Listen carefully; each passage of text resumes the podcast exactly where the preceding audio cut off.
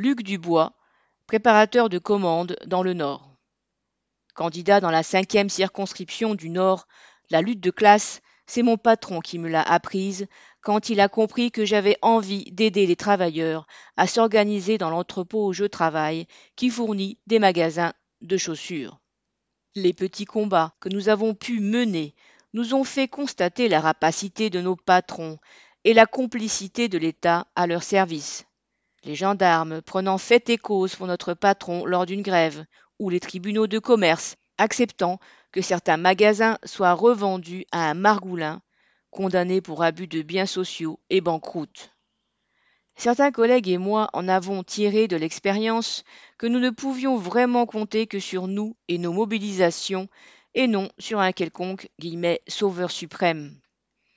Je me rappelle avoir vu ces illusions quand j'étais jeune, lors du résultat de l'élection de Mitterrand en 1981.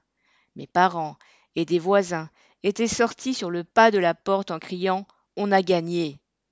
Et je me rappelle aussi, surtout, de leur désillusion et de la démoralisation que cela a engendré quand la gauche a mené sa politique au service de la bourgeoisie contre les travailleurs.